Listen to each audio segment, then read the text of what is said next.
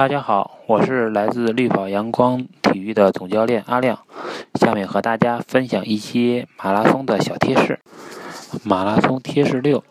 在离近终点的时候，千万不要急加速，然后去做冲刺状，因为当人的已经跑过四十多公里的时候，身体是非常非常疲劳的。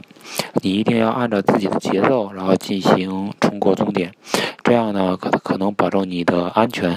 因为在各大比赛当中，很多选手都是在距离终点一两百米的地方，然后倒下就没有起来，啊，所以说，呃，在